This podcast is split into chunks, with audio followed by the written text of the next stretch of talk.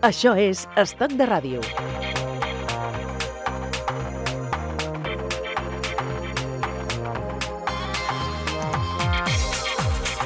Quins són els sabors que millor defineixen la gastronomia del Vallès Occidental? Us mencionem algunes. La monxeta del ganxet, la coca de vidre, el mató d'Ullastell. Artur Martínez, hi està d'acord amb, amb el que hem llistat o és un llistat molt, molt curt? Molt, molt curt. No estic d'acord perquè per- Hola, què tal? hi ha molts més. Tenim, tenim un gran tresor a, al Vallès i hi ha uh, molts més protagonistes. Sí? Sí, sí. De- Aquests són molt bons, eh? Sí? Però sí, podem incloure 3-4 tres, tres, quatre coses més? Mira, a nivell vitícola tenim grans cellers, a Ullastrell, a Castellbisbal, a Sant Llorenç Savall, a Sabadell, a, Coix a Collserola. Uh, després tenim pagesos que estan recuperant varietats autòctones com, com la col de paperina, uh, varietats de tomàquet com el Montgrí, Déu-n'hi-do, déu la varietat uh, d'oliva pecaruda, És a dir, com, com al Vallès no hi ha res. Bueno, hi ha molt... No, No, dic- Això és molt dic- pretensiós, per nosaltres sí. no, però, clar, com el, Barre- com el Vallès no hi ha res, però hi ha moltes coses també molt bones. Eh? Eh, Artur Martínez és xef, és ambaixador del quilòmetre zero de la comarca, expert en producte local i impulsor de projectes de recuperació de patrimoni gastronòmic com ara l'Oblit i Martialis, que són dos projectes eh, clarament diferenciats. Sí, l'Oblit eh, va, ser, va ser un dels projectes de recuperació del patrimoni gastronòmic de la comarca, eh, concretament el vitícola, no? Uh, perdó, uh, l'oblit és uh, l'oli i el martialis és el vi. No? Uh, en quant a la becaruda, que és la varietat aquesta autòctona d'unes oliveres centenàries, el que passava és que es barrejava tot amb l'arbequina i, i el que vam decidir doncs, és donar-li aquest protagonisme uh, fent-lo fent monovarietal. I així vam començar amb unes oliveres fantàstiques, torno a dir centenàries, eh, amb molta cura amb la seva elaboració, amb un, prens, amb un prensat eh, en fred, amb una, amb una ampolla doncs, eh, que protegeix l'oli dels rajos solars, bueno, és a dir, eh, un, un projecte doncs, on volien dignificar aquest, aquesta varietat que s'havia perdut i que, que el Vallès Occidental i el Baix Llobregat doncs, encara, encara va fent.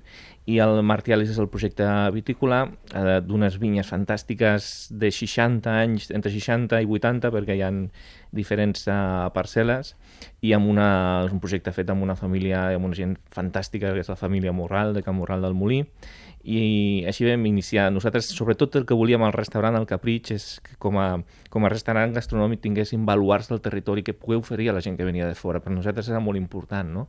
Era indispensable tenir un vi de qualitat a la nostra carta i era indispensable tenir uh, un oli i era indispensable, òbviament, tenir formatges com els del Jordi i la Frasera uh, amb els quals nosaltres doncs, fem bandera i fem pàtria amb molt d'orgull i com a cuiner, uh, ja no tan sols com a, com a vallèsà, uh, com a cuiner molt orgullós d'aquests productes perquè són productes top amb els quals podem competir i podem anar fora doncs, molt orgullosos. No? El concepte aquell de quilòmetre zero, eh, més enllà de la qüestió física, posa de manifest un, uns valors, no? O sigui, mm. es tracta de posar en valor aquest, aquest element de proximitat Mm. i qualitat. Sí, sí, sí. Que moltes vegades, aquí és que, clar, això és un debat molt ampli, eh? perquè moltes vegades la proximitat no és sinònim de qualitat per si mateix. Uh, i això La és una cosa proximitat no és garantia. que no és garantia, i això és una cosa que hem de- hem d'explicar al consumidor, com lo ecològic no tot és uh, gastronòmicament interessant. Hi ha molts matisos i quan fas un cultiu uh, amb una varietat tradicional o, o ecològic i tal, hi ha molts més factors com el punt de maduració, clar, si fem, si, fem maduixa ecològica o, però l'agafem verda, és una mala maduixa, per molta proximitat i molt. No? A mi com a cuiner no m'interessa, no és un producte. Per tant, hi ha molts, hi ha molts factors. No? El que sí que és important, i a mi sempre m'ha agradat uh, parlar d'un concepte que nosaltres utilitzem molt al restaurant, que és el concepte de- d'exotisme de, de proximitat. Què vol dir això? Que a mi m'agrada més sorprendre el meu comensal amb productes que té al costat i que desconeix, que no pas amb una varietat de llima de Tailàndia. Eh? I, i, i aleshores i això sumat amb el que et deia abans, no? que és molt important tenir, tenir, tenir un valor afegit que la gent que vingui a Terrassa, que vingui al Vallès, trobi elements diferenciadors d'altres comarques, perquè si no entrem en un context d'estandardització, de, de, uh, que, que al final fas un arròs al, al, jo què sé, al Vendrell, te'l fas a Terrassa o te'l fas a Sort i trobes els mateixos, això passava com els vins, no? És molt important tenir tipicitats, no? I ja, per l'últim, que abans t'he avisat que jo parlo molt i no cajo, que una cosa que també és important és que, hem de començar a, a deixar d'entonar conceptes com uh, autòcton, varietats autòctones, per parlar de varietats tradicionals, perquè el tema de l'autòcton és, uh, és un altre debat important, perquè la mongeta del ganxet, per exemple, és un producte que fa relativament a pocs segles que treballem. Uh, I si entrem amb el que és autòcton, doncs la poma doncs, possiblement vingui de Xina i la, i la vinya és caucàsica, no? Per tant, però sí hem de parlar de varietats tradicionals, mm. aquelles que feien els nostres besavis eh, i que estan genèticament adaptades al territori. Jo no sé si tenim, eh, Jordi Llorente, varietats tradicionals de formatge al Vallès, podem dir? Tradi ha... Tradicionalment s'ha treballat a, a Ullastrell, el que és el mató, uh -huh. i a, ja molt a prop del... teníem el mató de, de, de Montserrat també, que no és el Vallès, però bueno, per proximitat pues, Formatge com a formatge mm, tradicionalment mm. no es coneix, vull dir, seria el, el que es faria artesanalment antigament a les cases o... El, el pes del formatge al, al Vallès, el, el, el, la, la manera de fer, la història del, del formatge al, al Vallès, quin pes té? té? té? És una part destacada o una part desconeguda? Més aviat desconeguda, desconeguda. perquè no, no hi ha gaires formatgeries que, uh -huh. que treballin en, en el sector. Vull dir, crec que està la, la Núria Dullastrell i jo, o sigui... Mm. El Llori Llorente és de la formatgeria La Frasera de Vacarisses i forma part també d'aquesta xarxa de productes de, de la terra. Eh, amb aquest projecte també de recuperar, no? de posar en valor tot, tot, tot, tot aquests, mm, aquesta manera d'entendre de, la qualitat des de la proximitat, no?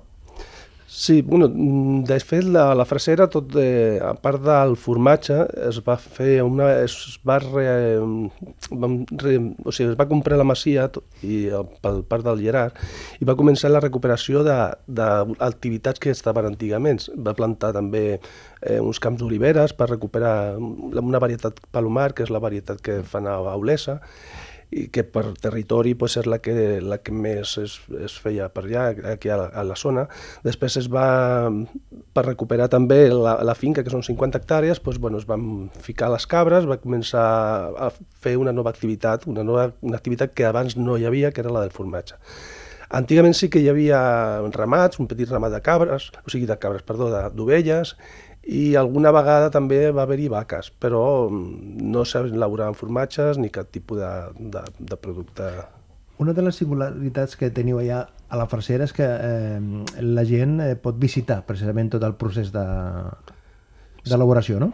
Sí, eh, bueno, allà eh, tenim un punt de tast i venda directa, llavors allà una finestreta on es veu l'obrador, expliquem pues, com ho fem, eh, expliquem pues, una miqueta... Eh, es pot eh, fer un passeig, anar a, veure, a, visitar, a visitar les cabretes que estan allà, les gallines, una miqueta veure un, l'entorn rural i tot el que, el que lo especial, no? que, és, que és tot això. Molta gent a vegades pues, està a Terrassa i no coneix pues, un, el món rural i ho tenen al costat, no? i és molt fàcil de fer, un, són 10, 10 minuts i, i és molt interessant. No?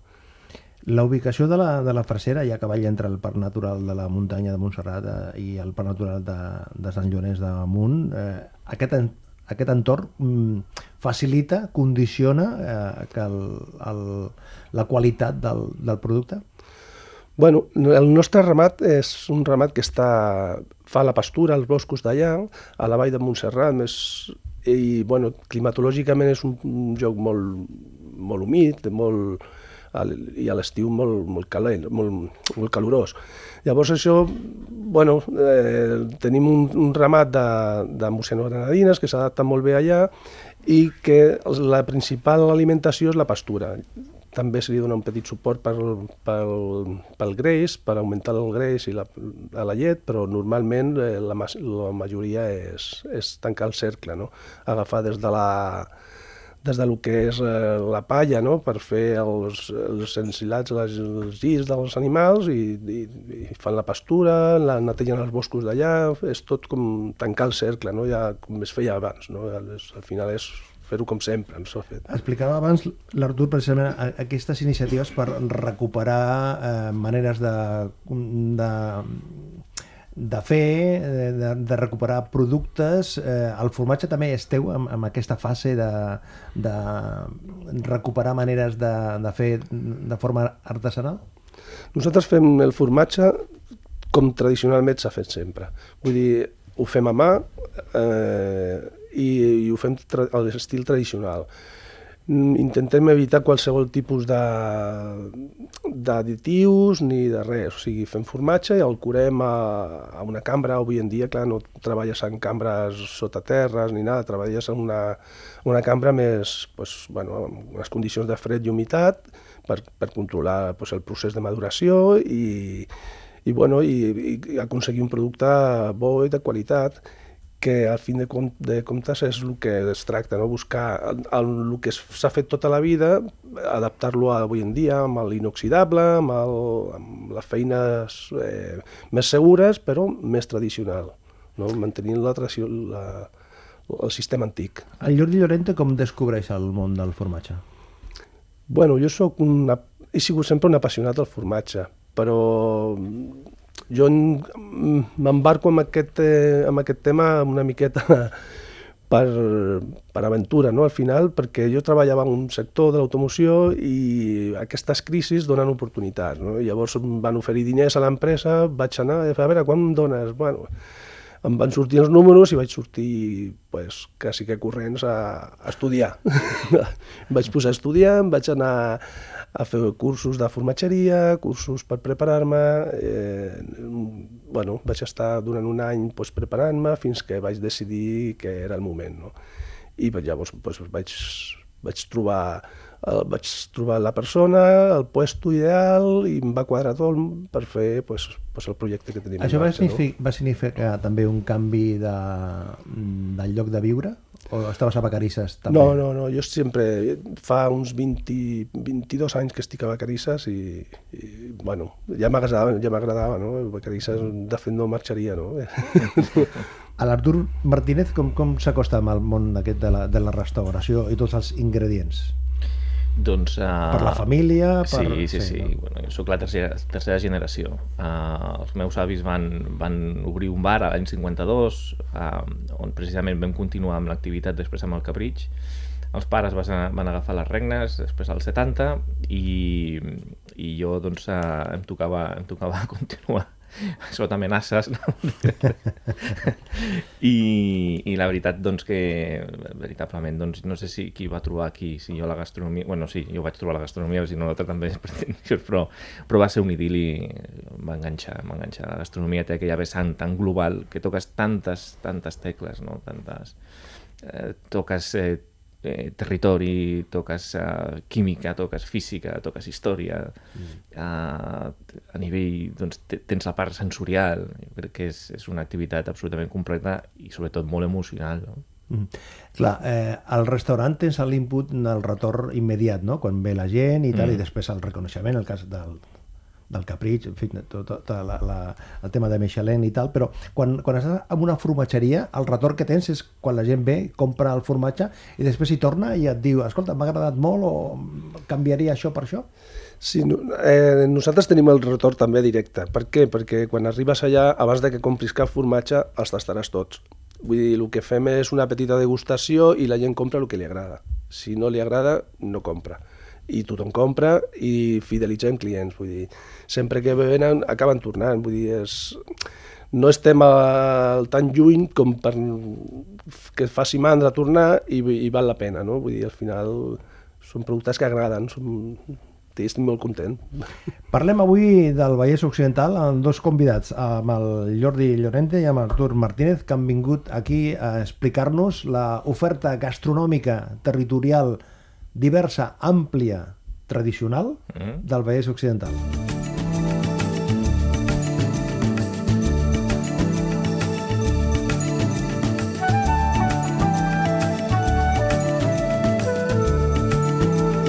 Estoc de ràdio.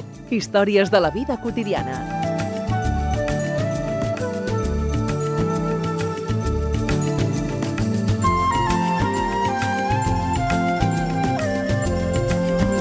Ens explicava el Jordi Llorente el gran canvi que va significar la seva vida eh,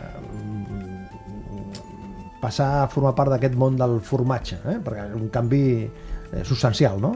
Sí, sí, Substancial. molt, molt, molt substancial. I molt content. Estic content, eh, guanyo menys, treballo molt més, estic molt content. Cony, se, se, sembles, cuiner, sembles cuiner. Sí, estic sempre disponible per la feina i, bueno, coses que abans no, no tenies horaris, tenies coses, ara no tens, bueno, tens dedicació, passió i dedicació. El projecte de la frasera és eh, anar creixent, eh, ampliar més producció o és la quantitat que hi ha? Tampoc es tracta de, de fer més o sí, perquè hi ha demanda, perquè hi ha, cada vegada hi ha més gent que, que vol tastar els formatges? El, la intenció de creixement eh, hi és, perquè si no creixes, no, al final no surten els números. Vull dir, és molta passió, però s'ha de viure, no? Llavors, eh, hem de créixer en consciència de lo que no, no volem una, una superempresa, el que volem és una empresa sostenible, vull dir, que ens doni per viure i dedicar-nos a, a, a fer formatge. I... Aleix, eh, sobretot, a- de manera artesanal. Aquesta sí, és la sí, clau, sobretot, no? Sobretot, Aquesta és la clau. Vull dir, no, és, és que no hi ha una altra manera de fer formatge. Per mi, eh? vull dir que el formatge ha de ser artesanal i, i s'ha de fer amb les mans i s'ha de, s'ha de fer la primera premsada amb la mà i després vull dir, s'ha de treballar la massa amb les mans per saber mm. primer perquè és el primer contacte jo tinc una mania, jo cada, cada quallada la tasto abans d'emmullar-la necessito provar-ho per què? Perquè, bueno, eh, noto la textura, els gustos, eh, sé que és un formatge que està molt fresc, perquè és, és quallada encara, però jo necessito tastar-la, perquè és part de, de, em dona la, la confiança del que estic fent i, ho faré, ho fem així artesanalment i, i, i a mà. Artur, el Capritx a Terrassa forma part de la història més recent. Eh, Mm. Cap a on anem? doncs forma part de la història, d'una història meravellosa de 15 anys, 15 anys més 50, com dic jo, perquè, perquè en la globalitat d'aquesta trajectòria han hagut 65 anys, 50 del bon gusto i 15 del capritx, i ara tocava, tocava o sigui, no és un, un, un punt i final, sinó és, és, una, és, és una aventura continuista, però tocava fer un canvi. I, i aquest canvi, com tio inquiet que sóc, i com que sempre buscant la, la millora continuada i, i reinventar-se, doncs serà, serà finalment a Barcelona, amb un petit restaurant doncs, que pretén ser molt millor que el Capritx, però el Capritx al fi al cap era un, un, una gastronomia engarjolada, teníem, teníem elements molt limitats per, per desenvolupar la nostra, la nostra Físic, passió. físicament, sí, sí, sí, no? físicament, Físicament. físicament, sí, sí i logísticament. I, i ara doncs, eh, volem, volem tenir un espai amb total llibertat i fer una gastronomia absolutament lliure, un espai petit, eh? però fins arribant aquí, perquè jo sempre sóc un fanàtic de, si, si, la, si entenem la gastronomia com a transversal, jo sóc un fanàtic dels extrems. Sóc un fanàtic de la més alta gastronomia i, el, i un fanàtic de lo més popular, no? I en aquest eh, trajecte, mentre que, que iniciem aquesta, aquesta continuació de Capritx per a Urt, doncs obrim a Terrassa ara en breu, en, en, en dues setmanes doncs obrim una taverna de cuina tradicional que ens venia molt de gust, on la, la protagonista serà la cullera, on farem menús del dia, i hi haurà molta llegum i recuperarem doncs, eh, plats de cullera servits enmig de taula amb, amb preus imbatibles amb el meu amb el company Marc Ribas i amb els companys eh, productors eh, del voltant perquè són els autèntics eh, protagonistes amb aquest concepte, no? I després, si, si tot va bé, cap al juny obrirem un altre concepte molt informal, molt petit, amb un altre format, un format més, més de- d'estampeu, de, un petit colmado al centre de Terrassa. És a dir, que no, no, no, és, a dir, no és un canvi eh, definitiu de, territorialment, és a dir, que No, no. El, el, el, el projecte continua a Terrassa Sí. en diferents modalitats, més enllà de la- de- d'aquesta prolongació, d'aquest efecte Sí. d'anar cap a Barcelona. Això ho vaig... Recordo un tuit que vaig fer quan vam comunicar que, que Capritx es traslladava a Barcelona, que algú em deien, hòstia, abandones Terrassa. No, no, tot el contrari. I posem encara, perquè en, en pràcticament un any hi han tres projectes sobre la taula per desenvolupar a Terrassa. Això sí, tots molt populars, perquè ens venia molt de gust obrir-nos a la ciutat i, i, fer, i fer, fer una cuina doncs això, molt, molt humil, molt sincera, molt sincera i en definitiva el que t'agrada trobar quan vas a, quan vas a fora no? uh, ja et dic extrems, alta gastronomia i gastronomia popular La gent que arriba a Vacarisses ve del Vallès o inclús de Sabadell, dic jo, però ve de, de més lluny? Sí, sí, eh, normalment són del Vallès Occidental. Però, Feu el seguiment, el segment territorial? No, però quan vens, ve gent de fora, eh, normalment ja interactues, parles, i ve gent de, de, de Barcelona, ve molta gent, de, de, de, per, més que res també perquè hi ha alguna casa de, de turisme rural a prop, llavors això... Això facilita, sí, no? exacte, Facilita. la gent ja, ostres, què, què hem de fer per aquí? A més de pujar a Montserrat, no, doncs pots anar a visitar una formatgeria artesanal, ves a saber, si tens nens vas a saber les cabretes, eh, interactues amb el món rural, i llavors nosaltres pues, aportem pues, el nostre granet, no? I després això, el tastet de formatges, i bueno, marxem molt contents, no? Però sobretot la gent de, de, de ciutat, de Barcelona, i això que ve, pues, sí, és, és, és un número important. Sí. Fa unes... Fa... Que se m'acaba digues. d'ocórrer un eslògan que és, és dir que la proximitat està molt a prop, eh? Sí. La proximitat està molt a prop. Sí, sí, A- Això és d'ara d'ara mateix. Se m'acaba d'ocórrer, però, però, però, bueno, és que, però és que és veritat, vull dir, el tresor que té, que té la nostra comarca, i per exemple, a municipis com, a, com Vacarisses o com Ullastrell, és que estan tan a, tan a prop i, i és, un, és, un, és un parèntesis entre, entre la, la ciutat gran i el paisatge, i la, és tan bèstia que, que la gent s'hauria d'aprofitar molt més, perquè és que ho tenen a 10 minuts, 10 Mm. minuts. Precisament fa, una, fa unes setmanes parlàvem aquí, amb aquest espai, amb el Mingo Morilla, del Camp Mingo, de Viladecans, que precisament eh, al territori hi ha propostes gastronòmiques, propostes de, de diversos tipus, que no fa falta trobar-se a Barcelona per, per trobar eh, aquests elements destacats eh, amb qualitat i amb tradició. Mm. I en tradició. Vosaltres sou una, una mostra d'això que estem parlant. Sí, sí, Clarament, sí. no? Sí, sí, sí. A més a més, a veure, també va- val a dir, vull dir, jo no, no sé altres comarques uh, no, no, que vulguin recuperar patrimoni gastronòmic i no tinguin, per exemple, no sé, no tinguin uh, els, els camps... O El no, parc agrari vostre, no? Par- També. Però clar, és que nosaltres estem allà a, al peu d'un parc natural fantàstic que, que recorre dif diferents municipis, des de Sant Llorenç Savall cap, perdó, cap, a, cap, a, cap, cap a vosaltres, no? cap a Vacarisses. Sí. I, i fins i tot parcs agraris enmig de grans ciutats que estan desenvolupant feines i això és un patrimoni espectacular. A més a més tenim Collserola.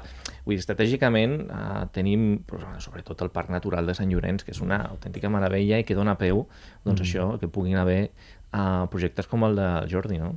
Acabem amb una cançó d'un home que és de Sabadell, és del Vallès, del Vallès Occidental, que es diu Sergio Dalma. Llavors, quin formatge seria pel Sergio Dalma? Quin, quina recomanació? Mira, a veure, allò que... Jo, jo seria, crec que un, un de pasta tova. Pasta tova. sí. I, I quin plat eh, li seria la teva proposta pel Sergio? Bueno, ja que té aquesta veu trencada, doncs són uns ous, uns ous trencats, no? Uns ous ferran... uns huevos estrellados. Amb força, no? Amb força, ja no, I a més a més és un home que té una especial, especial predilecció pel tema del vi, també. O sigui, Sí, sí, potser sí. Aquest projecte que esteu treballant, a lo millor seria quan arribi per Sabadell, no? Doncs... Eh, Que s'acosti. El, el, el convidarem, Terrassa, sí, sí, no? i tant, i tant. Hem de fer força. Contents de compartir aquesta estona amb l'Artur Martínez i també amb el eh, Jordi Llorente, de la Frasera. No, Lorente. Perdó, t'he t'he estat canviant el, el cognom tota l'estona. No, no hi problema. Lorente, Lorente, Lorente, Jordi Lorente. Gràcies, companys, per la, Moltes per la gràcies. feina, èxits, i ens trobem a, a Vacarisses, a Terrassa, al Vallès Occidental. Si us plau. Res com el Vallès, Sí, senyor. res. Cada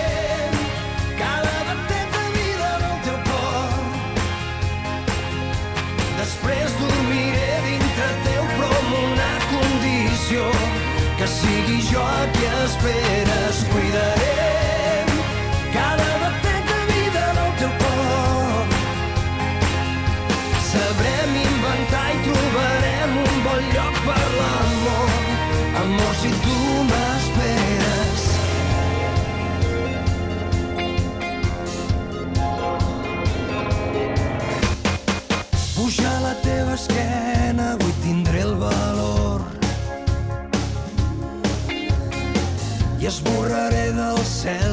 cel la boira els núvols de cartró. Després sobre el teu cos descansaria i el temps despertaria només si tu vols.